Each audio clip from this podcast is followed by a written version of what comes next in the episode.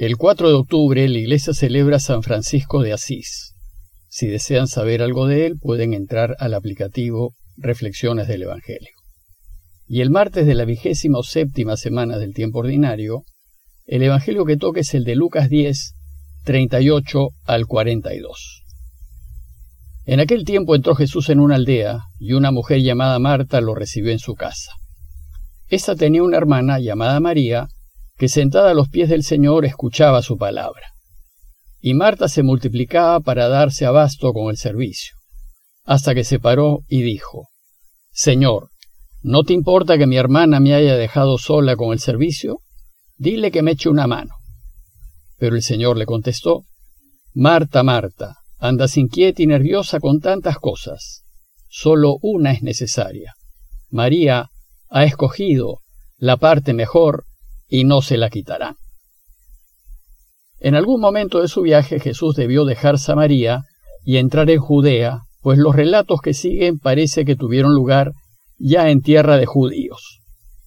Judea está al sur de Israel, y la ciudad capital de Judea y de todo Israel es Jerusalén, que como sabemos es el destino final del viaje de Jesús.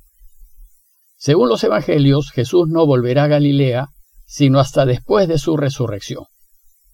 Ahora bien, con el relato que les acabo de leer, Jesús inicia su enseñanza acerca de la oración. La oración es un tema muy querido por Lucas, y él es quien nos va a mostrar con más frecuencia a Jesús en oración. El evangelista nos acaba de relatar la parábola del buen samaritano y ha resaltado la invitación que nos hace Jesús de hacer por el prójimo, de preocuparnos por el necesitado. Luego, si queremos heredar la vida eterna, tenemos que hacer como hizo el samaritano, ayudar a nuestro prójimo necesitado. Y vimos que Lucas concluyó esa enseñanza con las palabras que Jesús le dijo al experto de la ley. Vete y haz tú lo mismo. Es decir, si haces así, vivirás y serás feliz. Inmediatamente después de la parábola del buen samaritano, sigue el texto que les acabo de leer y da la impresión de que este relato está en clara contradicción con la enseñanza acerca del hacer por el otro, pues da la impresión de que Jesús más bien descalifica el hacer de Marta. Bueno, pues como con el texto de hoy se inicia la enseñanza acerca de la oración, es necesario entender que ella es un complemento de la enseñanza de ayer acerca de la acción. Debemos aprender que acción y oración se complementan y potencian mutuamente. Por ejemplo, la espiritualidad ignaciana sostiene que debemos llegar a ser contemplativos en la acción, pues acción sin oración es puro voluntarismo, y oración sin acción es vaciedad. Y debemos aprender que nuestro hacer por el prójimo ha de ser movido y motivado por nuestra correcta relación con Dios. Entonces, para aprender esta enseñanza, Veamos en detalle el texto. Dice el relato que mientras iban de camino, entró Jesús en una aldea. Se supone, por lo que sigue, que se trata de una aldea judía. Luego Lucas nos describe a la familia que acoge al Señor y nos dice, una mujer llamada Marta lo recibió en su casa. Esta tenía una hermana llamada María. El carácter de estas dos hermanas coincide con el carácter de las dos hermanas de Lázaro, de las que nos habla el evangelista Juan, y que también se llamaban Marta y María. La familia de Lázaro era muy buena amiga de Jesús, pero ellos vivían en Betania, muy cerca de Jerusalén, y a Jesús aún le falta mucho para llegar a Jerusalén. Sin embargo, para los evangelistas las distancias geográficas no son un problema, pues como ya sabemos, su Evangelio no es biográfico, sino catequético. Por tanto, lo que le interesa no es la precisión del lugar, sino la enseñanza que trae. Entonces, después de presentarnos a la familia, Lucas nos cuenta lo que hacían. María estaba sentada a los pies del Señor y escuchaba su palabra, mientras que Marta se multiplicaba para darse abasto con el servicio. Las dos hermanas representan los dos aspectos de la vida cristiana. La acción está prefigurada en Marta, que andaba ocupada en atender a los huéspedes, y la contemplación está prefigurada en María, que se encuentra sentada a los pies de Jesús escuchándolo. La postura de María nos recuerda a la de la mujer que entró en casa de Simón el fariseo con un frasco de alabastro de perfume y que se sentó a los pies de Jesús a llorar y a besarlo. María también representa los discípulos de Jesús, pues la palabra discípulo significa aquel que aprende a los pies de su maestro. Ahora bien, una vez descrita la escena, Lucas pasa a la enseñanza. Marta, cansada de tanto trajín, al ver que no podía sola y que María no la ayudaba, nos dice el texto que se paró y dijo, Señor, ¿no te importa que mi hermana me haya dejado sola con el servicio? Dile que me eche una mano. El reclamo que le hace Marta a Jesús parece válido, y parece que tiene razón, pues si las dos hermanas han recibido a Jesús y a su comitiva, es lógico que las dos se ocupen de su atención. Pero María, en vez de ayudar a su hermana con todo el trajín, se fue a sentar a los pies del Señor. Entonces Marta le pide a Jesús que se lo diga, que le diga que no se afresca, de la misma manera como le dijo al escriba que si quería vivir tenía que ir y ayudar a su prójimo. Pero, para sorpresa nuestra, el Señor le contestó, Marta, Marta, andas inquieta y nerviosa con tantas cosas y solo una es necesaria. Y María ha escogido la parte mejor y no se la quitarán. Es desconcertante esta respuesta de Jesús, pues da la impresión de que apoya la despreocupación y el desentendimiento de María, en contra del válido reclamo de su hermana Marta. Sin embargo, como veremos, lo que Jesús busca es enseñarnos que la única cosa necesaria y que realmente importa es que Dios reine. Les propongo tres explicaciones a esta desconcertante respuesta del Señor. La primera explicación es la siguiente.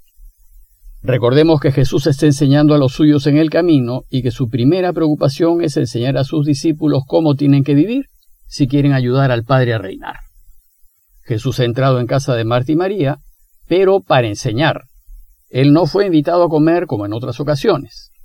María ha entendido los deseos de Jesús y está haciendo lo que él espera que haga todo discípulo, sentarse a sus pies para aprender su camino. Por eso ella ha escogido la mejor parte y no se la quitará. Pues lo que aprenda del camino de Jesús y asimile en su corazón, no lo podrá perder y le servirá para toda la vida. Marta, en cambio, no ha entendido lo que quería Jesús, y más bien se pone a atenderlo, pero lo que Jesús quería era enseñar, su objetivo no era comer. Por eso le dice, andas inquieta y nerviosa con tantas cosas, pero son cosas que no se te quedan en el corazón y no te sirven para la vida. La única cosa necesaria es que aprendas el camino que te lleva a la vida. La segunda explicación es que las dos hermanas representan a la iglesia del tiempo en que Lucas escribió su Evangelio. Marta representa a la iglesia que viene del judaísmo. Estos siempre andan preocupados con observar la ley y con hacer las cosas que la ley prescribía. Recordemos que al inicio muchos judíos que se hicieron cristianos no dejaron de ser judíos y de practicar el judaísmo. Por ejemplo, Hechos 3.1 nos dice que Pedro y Juan subían al templo para la oración de la hora nona, es decir, una de las oraciones que tenían los judíos. Pues al principio el cristianismo se vio como un modo distinto de ser judío. Entonces, si bien la comunidad venía del judaísmo recibe a Jesús, no aprende de él. Más bien quiere arrastrar a los cristianos venidos del paganismo a que asuman las prescripciones de la ley de Moisés y que hagan como los judíos. María, en cambio, representa a la iglesia que viene del mundo pagano, es decir, la de aquellos no judíos que se han convertido al cristianismo.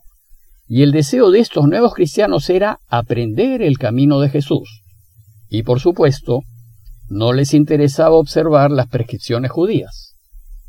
El relato busca enseñar a la iglesia venida del judaísmo que lo que hay que hacer es aprender el camino cristiano. Esa es la única cosa necesaria y que sirve para la vida. Y la tercera explicación nos enseña que si bien el cristianismo se define por el hacer por el prójimo, si tu vida no está centrada en Dios, se convierte en un activismo inmediatista y sin sentido. El hacer del cristiano debe nutrirse de la oración. La oración es el punto de partida de la acción, y sin oración, la acción es puro voluntarismo, pues oración y acción son hermanas. Y entonces, reflexionar en la palabra de Dios, que es lo que hace María, debe ser el motor de nuestra acción en favor del prójimo. A su vez, la acción nos debe llevar de nuevo a la oración. Aquí Jesús le pide a Marta que se ponga junto a María, pues si el hacer por el otro la lleva a quejarse del otro, entonces no ha aprendido bien lo que significa ser cristiano. Si Marta hubiese aprendido lo que enseña Jesús, serviría con alegría y sin quejarse. Concluyamos esta enseñanza revisando nuestras vidas y viendo si hemos integrado correctamente en nosotros la oración y la acción, pues ambas forman parte del camino cristiano. Sin acción por el otro, uno no es cristiano. Pero sin oración a Dios, nuestra acción por el otro no será gratuita ni alegre. Luego debemos considerar la necesidad de una sincera, permanente y sostenida vida de oración.